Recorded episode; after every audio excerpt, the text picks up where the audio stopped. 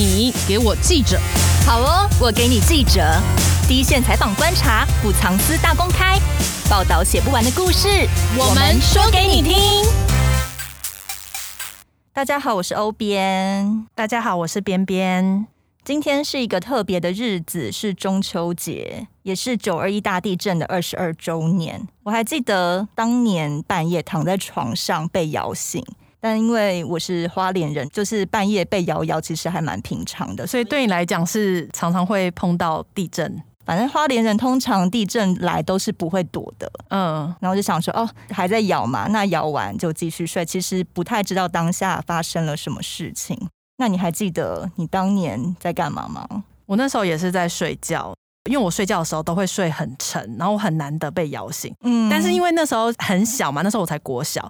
所以就会想说，哦，就是地震，然后躺在床上，什么事情都做不了，也没有要躲。对，其实那时候我睡梦中，你还半梦半醒的时候，你有点不知道自己要做什么。我妈就突然冲进来，把门打开，然后就说：“妹妹，你没事吧？”这样很紧张，妈妈都会比较紧张。对，但没想到这一阵其实带走了两千四百多条人命，还超过十万栋的房屋倒塌，就是很惨重的灾情。二十二年前的网络啊，其实不像现在这么发达。但记者是怎么采访九二一大地震的新闻呢？大家会好奇吗？我是蛮好奇的啦，因为印象中就是记者要随传随到嘛，所以。只要有任何的灾情或是重大事情发生，不管是多晚，应该会立刻被扣进报社，或是立刻指派你要去哪里。但一点四十七分，记者应该都还在睡觉嘛？他们当下的心情是什么？是有想说我要开始立刻跑新闻了吗？还是想说睡醒再行动呢？今天很难得，还跑过九二一新闻地震的 记者，毕竟二十二年了，很多可能有一些都退休了。这样对，在联合报系已经硕果仅存了。那我们今天就邀请到两位跑过九二一大地震的记者，一位是摄影记者杜建崇，小杜哥，Hello，大家好。另外一位就是。当年是小记者，但现在已经当上副总编辑，又是你给我记者的常客的林星辉，辉辉哥。嗨，大家好。那小杜哥跟辉辉哥还记得当时地震发生的时候，你们在做什么吗？当时发生地震的时候，我当然跟一般人都一样，从床上被摇醒。你们都在台北吗？对，我们都在台北。嗯。然后我那时候是住在五楼，是顶楼加盖，很摇吧？对，很摇。那摇醒之后，从床上跑下来，嗯，摇得这么厉害，就伏在床边，他一直摇，然后一直摇，下一个念头就是想说：糟了，我们要出去拍照了，要 uncle 了。所以那时候就已经有意思，是这一个地震应该是蛮严重的嘛？是的，嗯，会出事。对，当时就开始打包准备拍照的东西。但那时候长官的电话还没打进来，没有，我们在等讯息，因为那时候已经停电了。站在顶楼那边看，你看不出个所以然来，因为在台北其实它很多地方看不出来有什么灾情。嗯，我自己有下去楼下稍微转了一下，可是看不到什么特别的，什么大楼倒塌那个都没有。我住的地方是永和，那没有的情况之下，你也不能到处乱跑啊，像无头苍蝇到处乱跑，所以我又回家要等电话。嗯，以现在来讲，当然是想说应该要回到报社，可是那时候已经有行动电话了，是黑金刚吗？嗯，比黑 比黑金刚还要进步那种毅力性。那时候回到家里面去等长官的电话，应该差不多五点吧，五点才接到。嗯，他们那时候已经在报社了，两个主管就是他们先去报社 stand by。对，其实那时候我们都睡不着了，嗯，因为没有办法睡，你不晓得下一步我们要怎么做。那辉辉哥呢？你当下也打算开始起床跑新闻了吗？嗯，那天凌晨一点多嘛，嗯，呃，那天应该还没有睡。我那个住外双溪，呃，嗯、我住一楼，然后摇得很大力，所以我就叫醒我太太。我岳母那时候上来台北，把他们两个带到马路去躲那个地震，嗯，瞬间就停电。那我心里那时候就想说，这个地震很大，可能有很大的灾情，绝对不是像那个我们看那个那一年我们追的女孩那样。像呃柯震东跟那个陈妍希在平行的时空下还很浪漫的那边讲电话，嗯，我没有心情讲电话。对对对对，所以那个电影在演到这刻的时候，我觉得很不踏实，因为那个震是从未有过的震，对，而且可以瞬间让你整个社区两千多户的电都没有了，就知道那个灾情很大。隔天早上一大早，我们的政治组的国会组召集人就说，今天起所有的政治线的记者都不要写政治新闻哦，你们想方设法用各种的方式全部去灾区采访新闻，叫你们自己想方设法进灾区，没有给你们一个方向吗？完全没有，那时候的记者他的求生存跟采访都是相当的到位。求生意志很坚强，都靠自己。对，然后后来慢慢的知道灾区是在中部，所以我们知道应该要往中部移动。嗯。对，因为为了准备这一集啊，就捞了联合报系的资料库，就发现哦，原来灰灰哥当年是被派去南投仁爱乡的，然后小杜哥摄影记者嘛，他主要被捞出来的照片都是台中的东势镇。那也知道东势镇是当年严重的几个灾区之一。小杜哥当时直接就杀去东市镇了。你是知道东市那边比较严重吗？我们先说一下当时的情况哈。其实我们以现在的站在这个角度去回想当时是有点不可思议，因为当时是完全没有讯息，停电，没有二十四小时的新闻台，没有广播。对，也没有网络即时讯息可以一直更新，然后电话又不通，你根本不知道外面的世界发生什么事情。在这个情况之下，摄影记者是有什么画面，你就要往哪边去。他不可能像文字记者用想象的，或是人没有到现场，然后透过别人的转述，对，就可以写出一篇文章来。我们就是先接到从报社打过来的组长的电话，先告诉我们正央在哪里。嗯，那组长当下就派出了两个人，我是其中一个。我们的另外一位同事，他去南投，嗯，因为当初得到的讯息是车龙埔断层最严重的两个地方，一个是南投，一个是东势，哦，对，当时我就被派到东市去了。那为什么是找你们两个先去啊？哎，一个是最资深的啊，一个是最菜的。那你是刚好刚好我是最菜的哦，最菜的通常就是要被分到最艰困的地方吗？就是最苦力这样子。哎、欸，应该是这么形容，最菜的，但是也是最欠磨练，呃，最认命的，最认命，呃，体力应该算是也是不错的啊、呃。去到这些地方，你不能够年纪太大，一下子就很累了，你走不动了。嗯，那年轻人比较有冲劲，嗯啊，因为那时候一切讯息都不知道，嗯，所以要先前进到这个灾区去，才能知道它到底发生什么事情。哎、欸，所以小杜哥当时最菜是几岁啊？哦，那时候我三十岁，三十了。那那时候是怎么样前进到东市镇？当时大约六点回到报社，要拿底片。我们当时是用底还在底片，对，那时候是底片，而且底片没有数位相机吗？完全没有，还没这样。嗯，不但要底片，而且那个底片是要自己冲的，所以你必须要带药水。所以摄影记者是自己冲照片，不是去呃相片行洗出来哦。哦，不是，那时候我们全部用底片传真。嗯嗯，我们报社自己有研发一台手提电脑。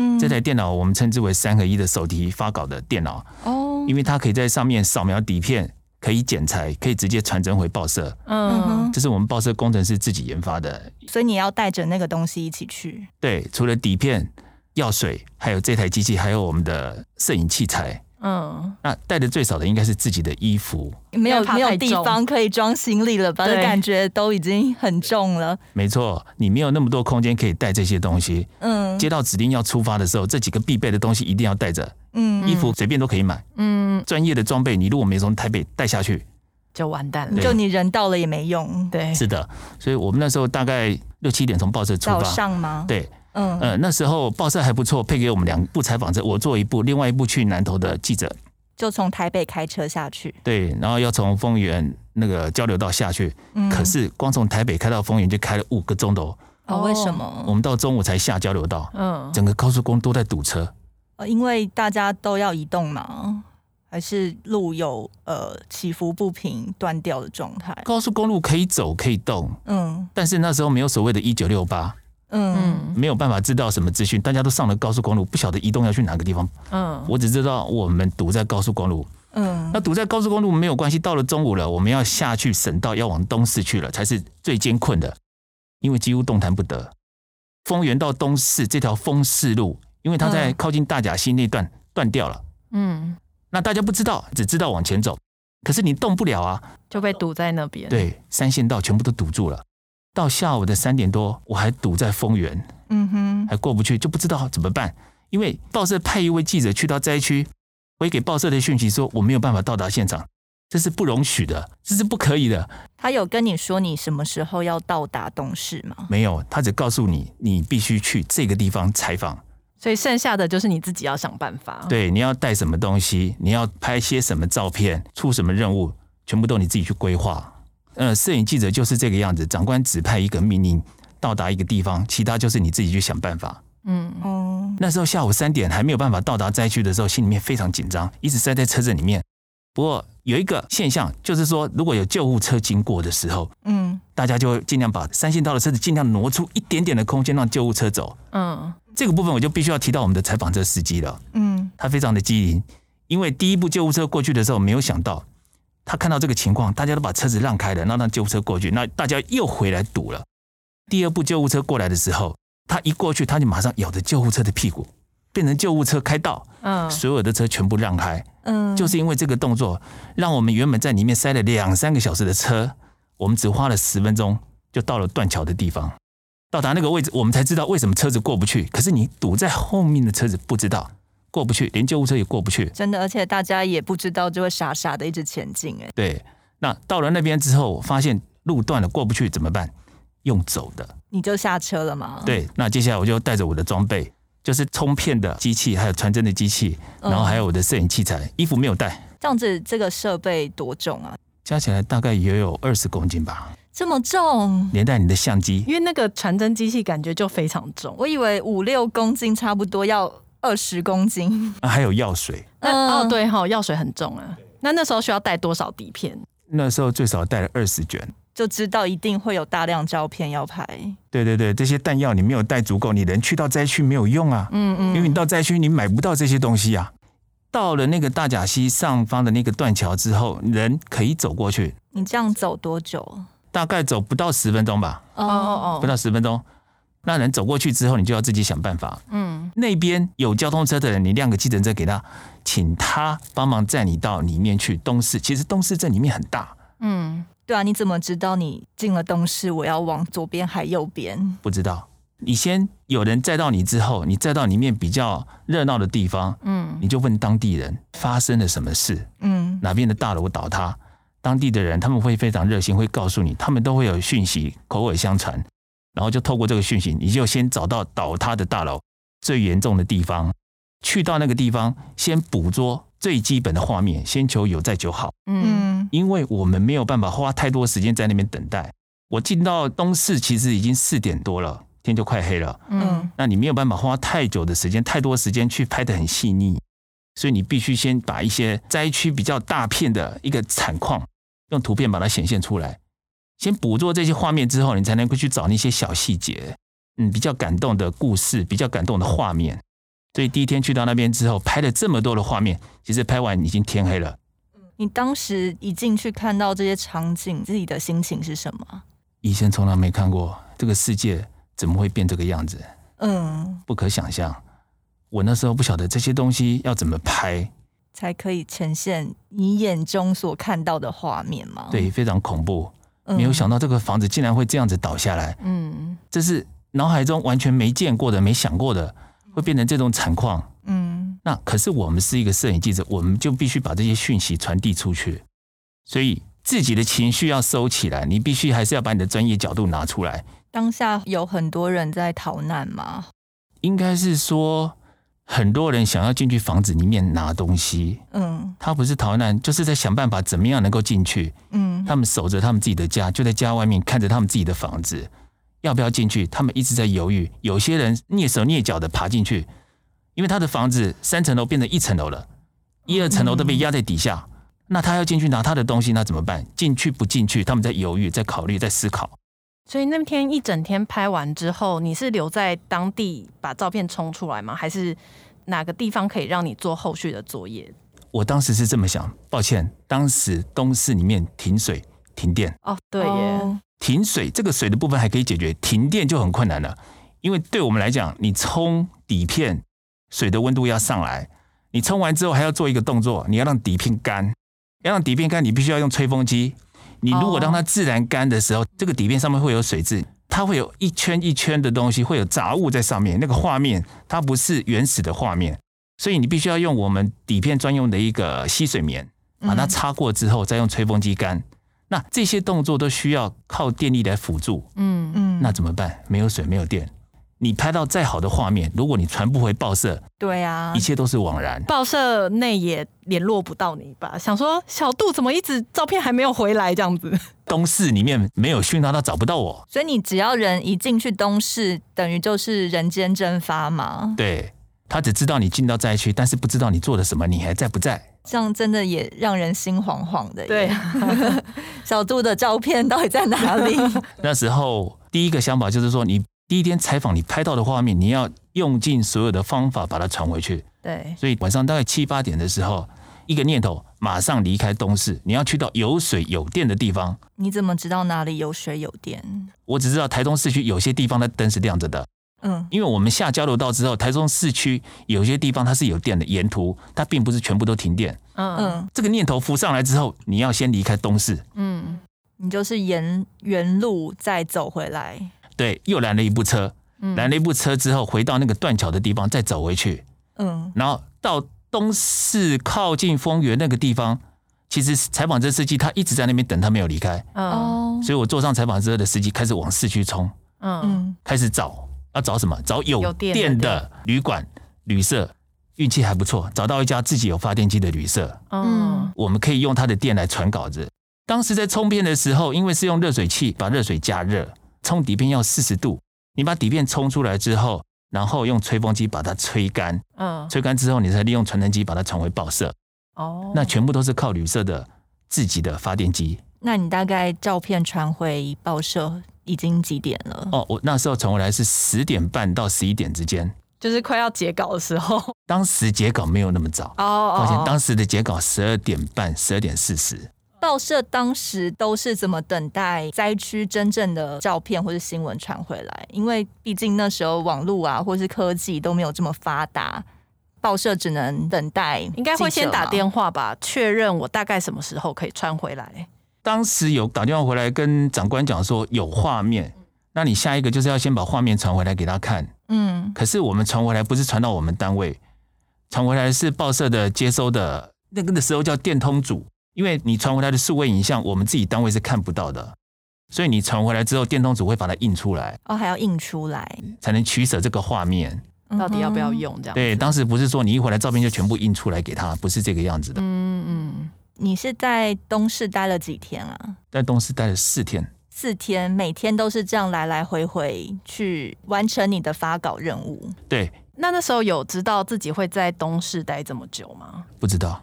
所以就是长官说你去东市，但没有说你要去几天这样子。是的。那你带了几件衣服？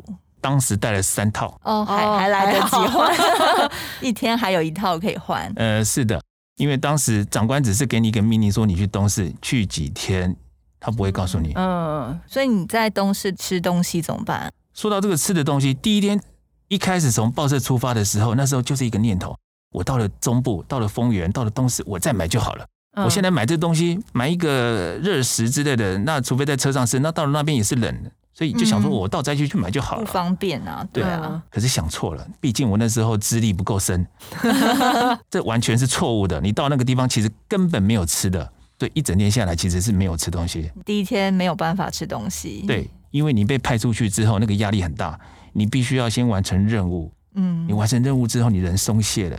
你才会想起你肚子饿了，才感受到饿，真的，对，肾上腺素好重要。对，就像我们以前编版的时候啊，对，十二点到两点那之间，明明就应该肚子饿，但你没有办法，因为在截稿。谁敢吃东西，连上厕所都要都不敢，对，一分钟都是一分钟，哎，真的。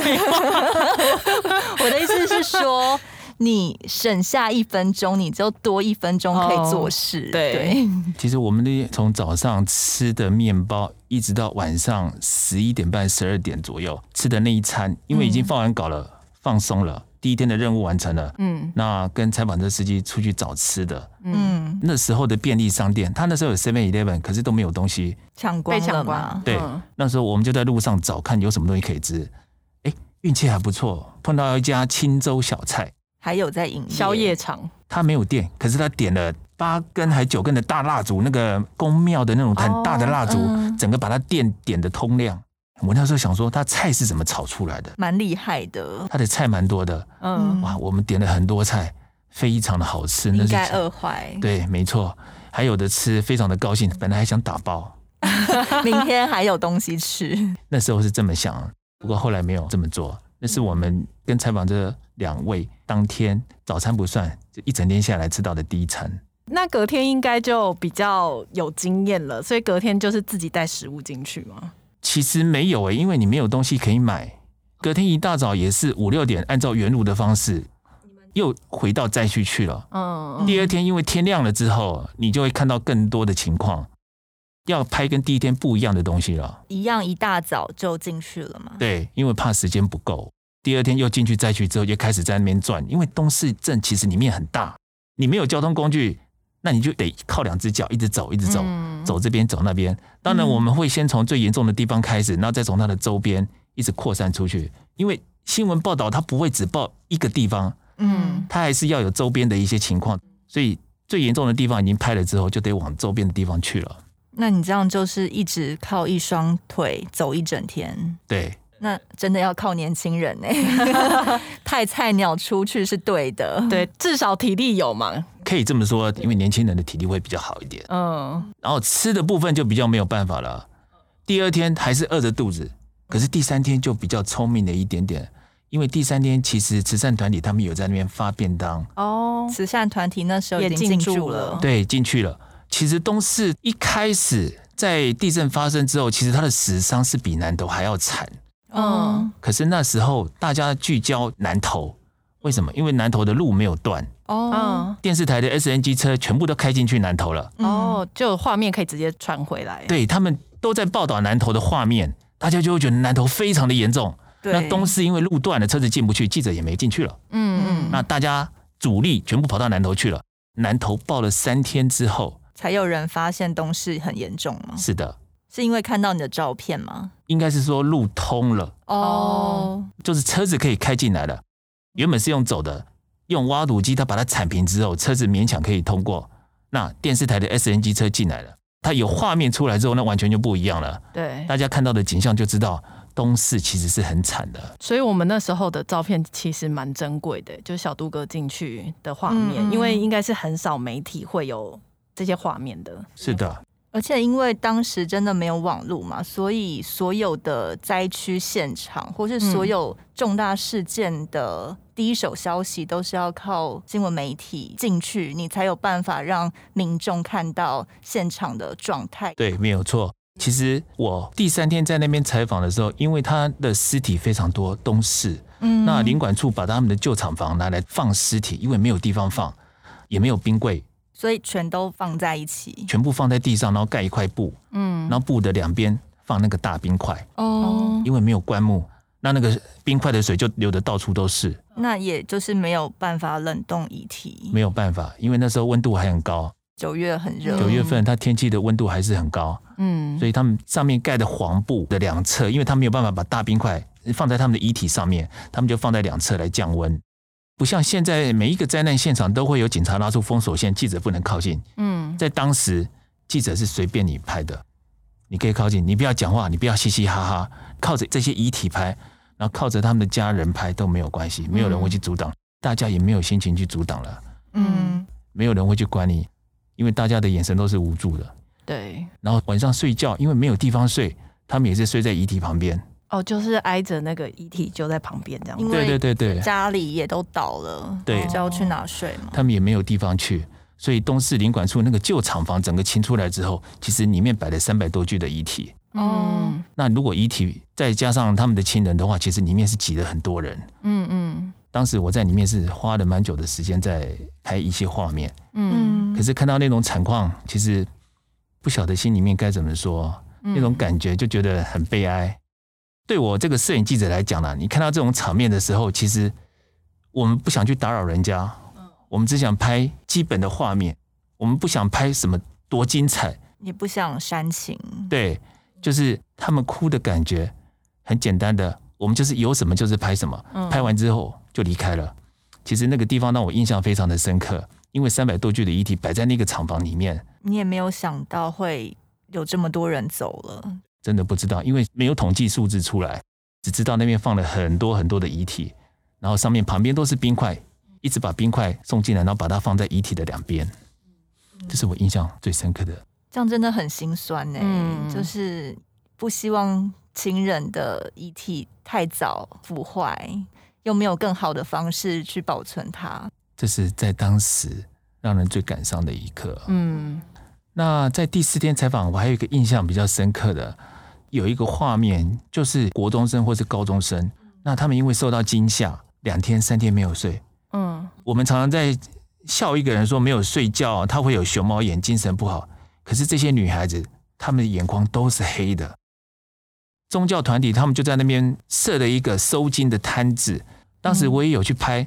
我只是觉得这个动作好像蛮普通的，嗯。可是当我看到这些女孩子的眼眶的时候，不是只有一个，是每一个过去收金的，是黑色的，我就很纳闷，怎么会黑成这个样子？是涂黑的吗？不是，他们是真的没有办法睡觉，三天没睡。对，他们不敢睡，没有办法睡，而且他们的表情应该都很惊恐吧？哎，严格来讲，他们其实都是在半哭的状态。我不是在意他们怎么去收惊的那个动作，只是发觉他们的眼睛让我印象非常的深刻。嗯嗯。我们刚才小杜哥提到他拍摄的一些场景啊，对，我们这一次都有把它搜集起来，嗯，就是大家可以点选节目介绍下方的推荐阅读区，我们会附链接在上面，那大家点进去就可以看到小杜哥当时拍的照片，应该就可以更能够体会小杜哥刚才说的故事到底是什么样的状态。更有那种身临其境的感觉。毕竟那时候二十二年前自己也还很小，嗯，真的看到这些照片才会发现九二一大地震对于台湾的影响真的很大。嗯，现在二十二年后，其实灾区的很多民众都还在不断的重建家园。对，那我们在九二一二十周年的时候，其实也有做过一个。很大型的数位专题，对，也很推荐大家看一下。嗯，他们在过了二十年以后如何走过来，我觉得是一个很精彩的专题。嗯，回到辉辉哥，刚才你有提到说你的长官嘛，就说现在政治线的记者都不要再写政治新闻了，想办法进去灾区。你最后走进了南投的仁爱乡的原住民部落，你是怎么有这个机缘进去部落的呢？刚刚听小杜在讲他当年采访的那个过程，非常的感慨。其实主持人刚刚也提到了说，到了灾区之后的那个心情是什么？其实我们到了那个灾区，因为它已经超越了我们过去有过的经验法则。所以灾区现场的那个震撼，如果你不是在现场的话，是很难去描述的。但是小杜他身上又肩负必须要把灾区的照片传回来，要不然隔天报纸就没有照片可以登的任务，所以他就必须把那个情绪暂时的放一边。事实上，在现场采访的记者，他如果有情绪的话，都是发生在离开工作现场之后，那个后坐力才会慢慢的释放出来。嗯，就是在当下的时候，没有那么多的头脑去思考这个事情。那第二个就是角度到东市镇，地震刚开始的时候，因为一开始就说是呃南投集集，所以一开始的时候也把它称呼叫集集大地震。对，后来有改了。那所有的人的的确确是到了南投的集集跟中寮。东市，呃，应该说是联合报中央长官他在趋衡这个灾情的时候，他做了一个很正确的判断，因为后来整个九二一地震伤亡最惨重的是在台中县，哦，然后东市镇应该是所有乡镇里面死亡人数最多的。东市它隔壁是石冈，光这两个比较偏乡的乡镇，嗯，对，它死亡人数就将近有五百多人。小度之后的那些照片，它在第二天、第三天、第四天才会慢慢的被总社重视到，原来这次地震重灾区的重灾区是发生在台中县。照片的力量真的是比文字更强烈很多，就是你描述了一堆，其实不比一张照片来的震撼。如果有看过《二零一二》这部电影的话，电影中有关于大地震发生的那种桥段。路阻崩塌，然后死亡的画面，在九二一都有。嗯，所以对台湾来讲是一个很大的剧痛，很大的创伤，也改变了台湾后来对于环境、土地还有建筑很深的一层检讨、跟反省、跟改变。那我采访九二一的经验是，其实小杜他们是第一时间就下去了，而且是密集的作战跟作业，那个高压很强。嗯，那我们是文字记者下去的时候，其实我的交通工具就比他舒服多了。我是跟着当时有一个党叫新党，哦，因为我们的组长说，你要用尽你所有的方法人脉，对，找到交通工具进入灾区。嗯，我就找到新党。因为他在松山机场租了一架直升机，他主要是要在那个什么那个救援救救援物资到南投的普里高中还是国中那边，那边有一个很大的救援物资站，我就利用呃自己的恶势力，然后就搭了那个直升机。我也是第一次这样搭直升机，没有其他记者跟你一起搭，有有有其他同业的记者也有去，因为新党也不敢只带联合报的记者，嗯，我们就一起下去这样。直升机啊，经过那个东势，因为直升机不能飞太高，你就可以看到那个楼长寸断的那个马路，就这样映入在你的眼帘，才发现这个土地怎么受到这么严大的伤害。快要进入到南投的时候，不是有个九九峰吗？嗯，各位要去亲近农场的话，会经过，在地震当下，九九峰上面全部都是黄土，没有树木了，因为全部都被震得光秃秃的一片，就已经可以充分感受到这场地震为整个中部地区带来的那个伤害，到了南投普里高中的时候，然后马上呢就说他要进去南投乡的仁爱部落去看送救灾物资给断粮的部落，因为南投的现场包括集集啊、中寮都已经有线上的记者跟地方记者在那边驻守了。你就觉得记者资源够了，你应该要去别的地方吗？对，我就想说，那我们去开辟一个，既然新党又有一辆直升机要到部落去，我是想说。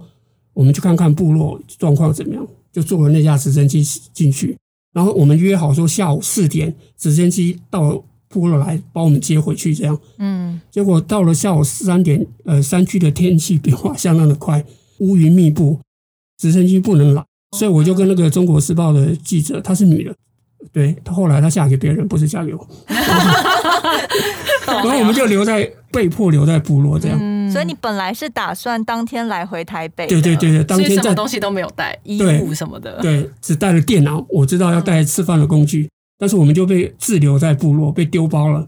那边没有什么灾情吗？对对对，那边的灾情反而非常的轻微，但是他们就是路断了，所以他们的那个什么对外的联络就全部都断线了。所以那些自给自足的东西，他们很担心说撑不了几天。嗯，他们就是希望把这样的一个情绪。呃，把它对外报道出去。那时候就像小杜讲了，还好部落有自己的发电机，嗯，我们就解完之后就用他们发电机。那时候传稿还要用那个电话线的那个数据机，对对对，是 叮会这样的声音，对。然后还是把稿子传回来。然后到了隔天，好不容易就有直升机派来，呃，帮我们接回去。然后那个直升机。其实也不是要接我们了，他是也是在执行救援的任务，结果他就故障，迫降在那个部落的那个麦田里面，就小米田，哦、小米田刚好。对对对，然后我就问那个《中国时报》的记者说：“你想留还是要坐这架故障？他们现在正在修的直升机？”他说：“我们就坐上去吧。”这样。你是第几天下去再去的？第四天，因为那个当时各政党他们到灾区救援的那个也是一个很重要的任务。所以他们大概第四天就乔好直升机，因为所有的直升机都被订光了。嗯、uh-huh. 对，那新党那时候有透过一些他们认识的人，然后订了一架直升机。这是我第一次去，然后第二次就是我回来台北之后，再过一个礼拜，我就打算去做专题，做那个原乡的专题。就是因为刚好第一次的契机，觉得可以报道一下原乡的灾情的故事。是，所以我就去了和平乡。然后卓兰上面的那个部落，然后又到信义乡里面，就以前我从来不会去的那个地方。嗯，他们有一些在地震之后就被人家遗忘了这样的一个感觉，我又回来做了一个专题的报道。那这个专题报道被原民会的主委看到了，他觉得很好。有一天他就请我过来说：“你陪我再下去一次。”这样。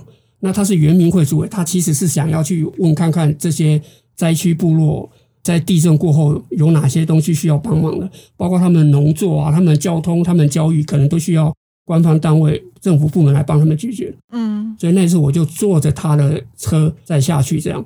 我就是因为坐那台车从东市开始走，才发现东市真的是满目疮痍，这样那个房子就倒在旁边。有一条路啊，它本来应该是平平的，应该是在丰势路上。他说因为地震，它下面有车龙浦断层，然后整个就隆起来。隆多高啊？很高很高。嗯、哦，我就会发现东势石冈。现在大家常常去东风自行车，哦，弄得很漂亮。二十二年前那里真的是人间的炼狱一样了，没有像现在这么的漂亮。石冈的水坝也破了。再进到南投这样，刚刚小队友讲说那个灾民啊。都内心很惶恐。我跟你讲，真的是那天我住在南投的中心新村，因为他是呃原民会主委，他有配一些宿舍，我就住在那个客厅里面。那一整晚我都没办法睡，已经地震好几天了。对啊。可是那个余震，整晚都是余震，我都打开窗户看。那时候南投中央新村很多人根本就不敢住在屋子里面，不敢回家睡。对，他们全部都是跑到外面马路、公园睡在那边。因为那个余震一直在震，震的你整个晚上都心神不宁了。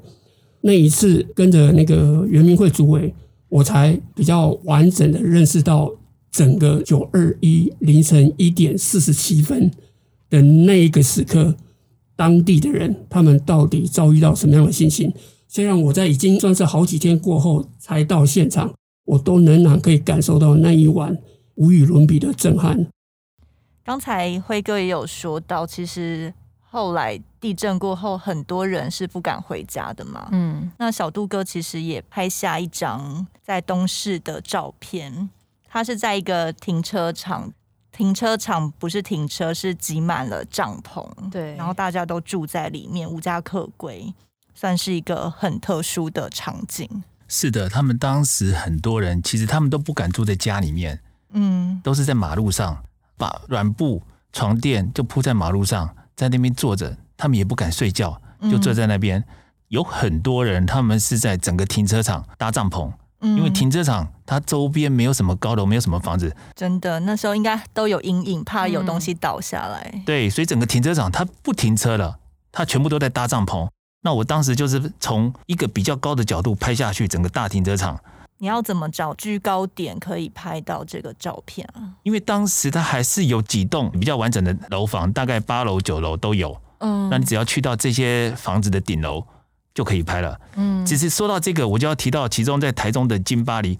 虽然我在前四天是在东市，嗯，可是摄影记者是哪边有画面就往哪边去。嗯，哪边最危险就去哪里。对，文字记者他会得到一些讯息，当地人会告诉他，他们也许知道哪个地方发生了什么严重的灾情，他们第一时间也许到不了，可是他会回报给总社。嗯，那回报给总社呢，总社就会通知在现场的记者。那在现场的记者，第一个要通知的是摄影记者，你能不能去，能不能到，能不能把那个画面捕捉回来，带回来。对，所以我在第五天、第六天的时候，我还是在台中县。因为要去拍其他文字记者拍不出来的画面，嗯，其中一个画面就是金巴黎大楼，金巴黎社区这个社区呢，它有十二栋的大楼，其中的四栋大楼倒塌了。当时我就想到一件事情：中秋节月亮圆的，我怎么样把它呈现出来？那我去到这个社区，其实都没有人管，大家都搬的，已经没有人敢住在里面了。对，不是这栋倒塌的哦，其他的大楼也没有，都不住了。那我要拍这个倒塌的大楼，这栋大楼整个倒掉，靠在另外一栋大楼上面的时候，我必须要爬到上面去，因为我要带到月亮，所以我就用走的，从一楼走到十四楼，没有电，嗯，那每一间房子它的门都是开着的，逃出去的感觉，他们东西也没搬，因为我身上有一只小手电筒，嗯，你从一楼走到十五楼，这个过程你每一层楼每一户的房子都打开的，你是可以随便进出的，我当然没有进去。只是说里面乱七八糟的，楼梯间都是碎石。嗯，虽然它这栋楼没有倒掉，可是它也是被震的乱七八糟。或整个房子，它天花板整个掉下来，其他整栋楼它都是一栋危楼。你这样进去不会觉得很紧张吗？就是这栋楼搞不好也会倒啊。说实话会，可是你没有爬到楼上，你根本拍不到这个画面，你只能用想的。我就想到说，我怎么样去呈现这栋大楼，又把月亮带出来，所以我就想要爬到最顶楼去。那爬到最顶楼去的时候，需要一点胆量。嗯，你自己一个人在乌漆嘛黑的，靠着一只手电筒，就是慢慢的走，一直走走走，走到最上面去拍。嗯，因为我爬上去的这栋楼，其实它是有一点点倾斜。那整个往上走的过程都没有遇到人。嗯，整个社区都是黑的，那整个大楼也是黑的，所以你从一楼走到顶楼，除非你有手电筒，要不然一般人是不会上去的。嗯，你踩的地上，它它都是石头，坍塌的石块。嗯，那我就是这样一直走，走到顶楼去去拍这个画面。那那时候就觉得，这整个社区还能住人吗？真的，真的不能住人。看到现在手上有这张照片，我也觉得很震惊，很震撼。这么高的楼就这样靠在另外一栋旁边，对，而且对比那个月亮，你不觉得有格外很历尽沧桑的感觉？对。因为中秋节嘛，大家都想到要团圆，对，没想到九二一的时候把很多家庭给拆散了。对，这是当时的中秋节当晚的情况。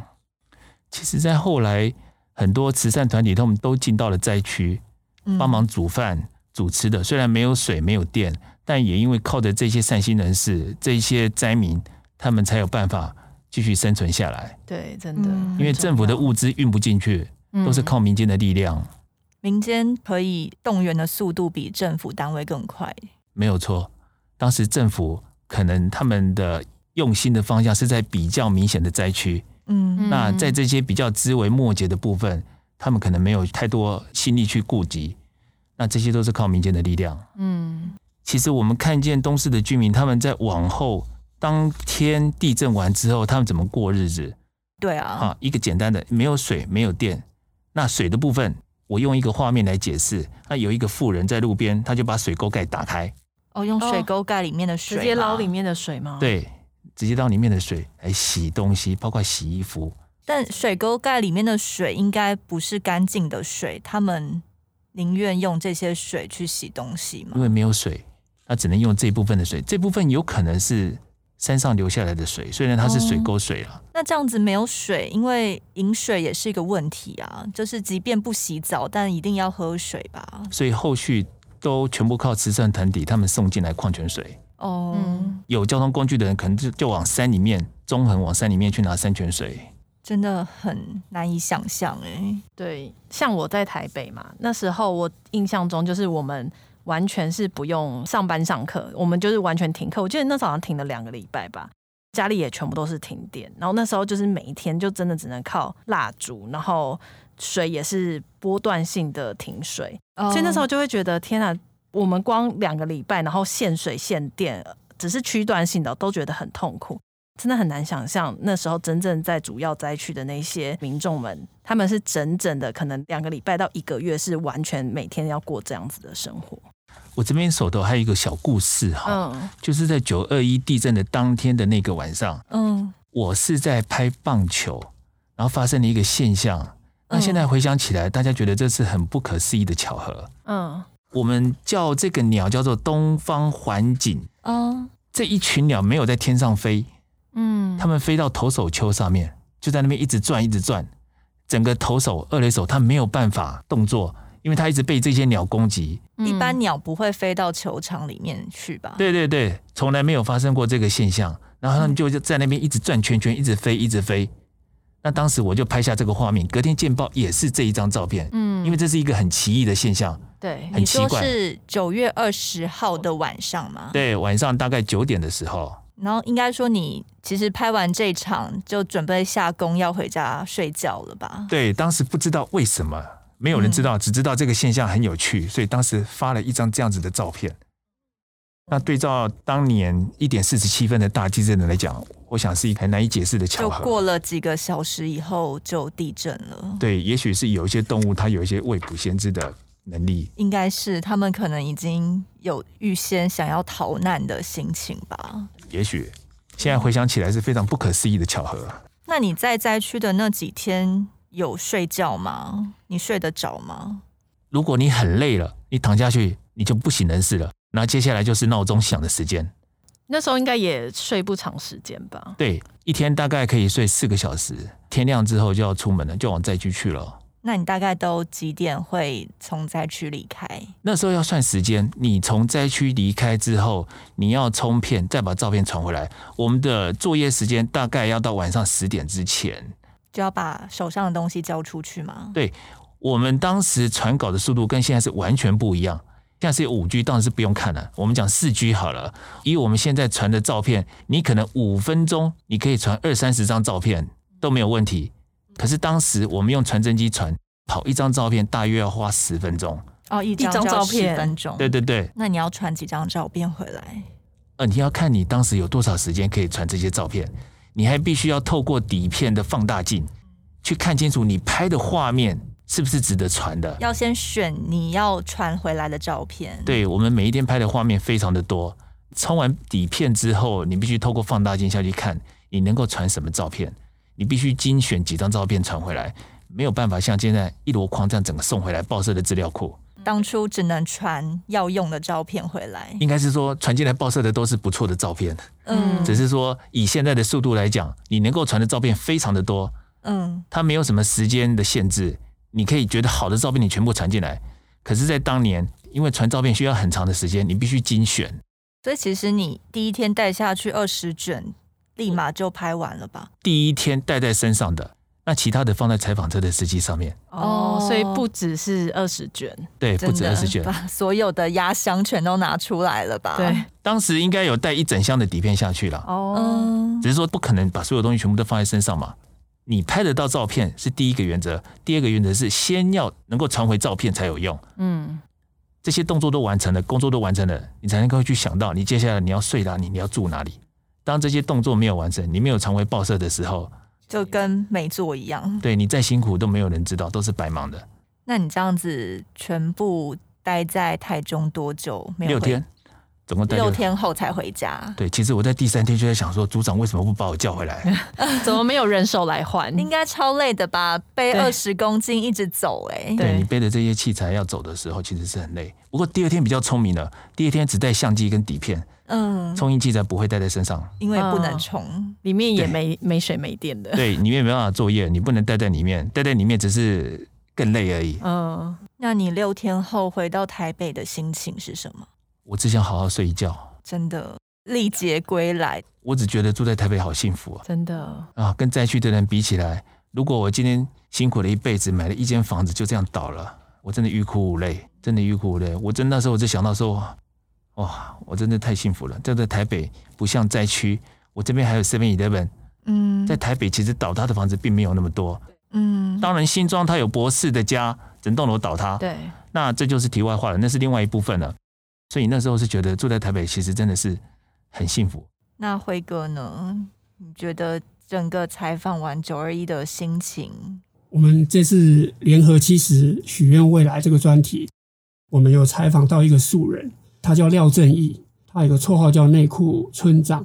他现在还在南投。为什么叫内裤村长？就是九二一那晚天摇地动的时候，他就穿着内裤跑出来，嗯，然后去营救村里他能救的村民。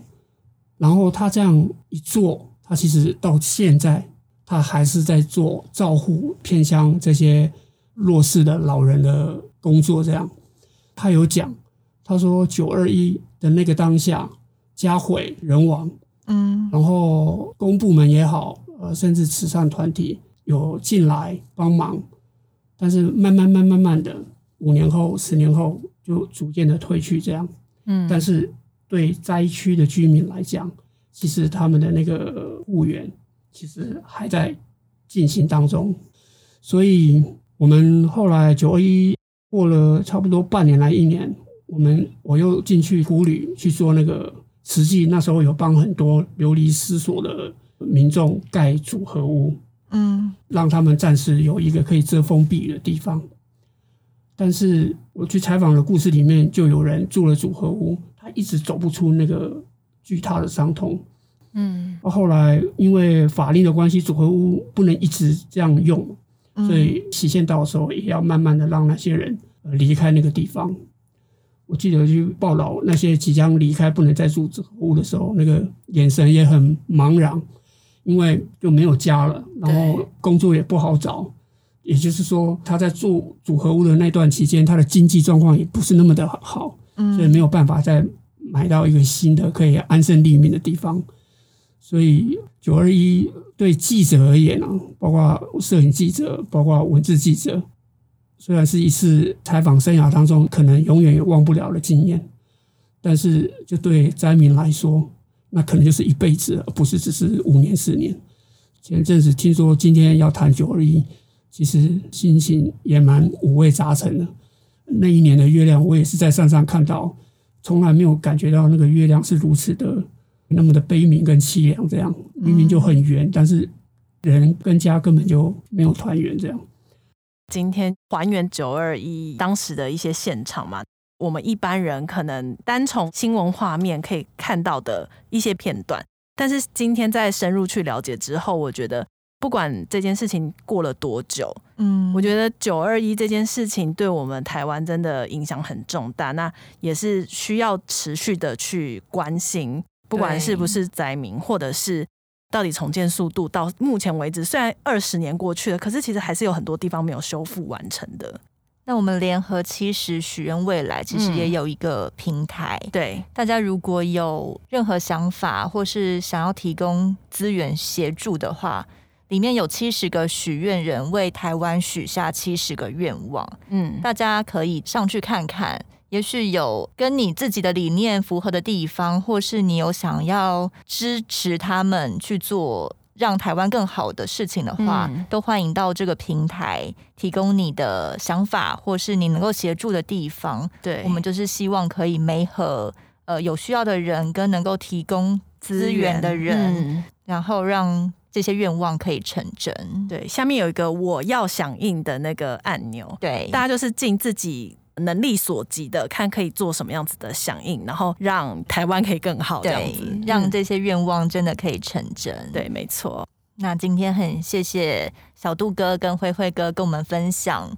这么精彩的故事，因为其实我们平常看到新闻跟照片，我们不知道他们是怎么完成的。对，今天听觉得很惊人。对，看到的都是成果而已，但这些东西要怎么被挖掘出来？对，不只是今天，那二十年前可能又是一个更辛苦的过程。对，其实这集对我来说也是一个收获非常丰富的一集。对。今天谢谢两位来上节目，谢谢小杜哥，谢谢辉哥，谢谢，拜拜，拜拜，拜。更多精彩的报道，请搜寻 VIP 大 U 点 com 联合报数位版，邀请您订阅支持。